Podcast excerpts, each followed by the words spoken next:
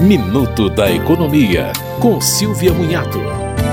O governo autorizou um reajuste de 5,49% no preço para o envio de cartas e telegramas nacionais e internacionais, entre outros serviços prestados pelos Correios. O aumento corresponde à variação do IPCA em 2022, descontada a produtividade dos trabalhadores.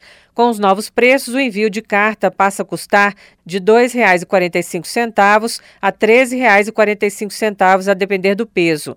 No caso dos telegramas nacionais, os preços variam de R$ 10,29 a R$ 14,90, dependendo do meio utilizado, internet, telefone ou agência.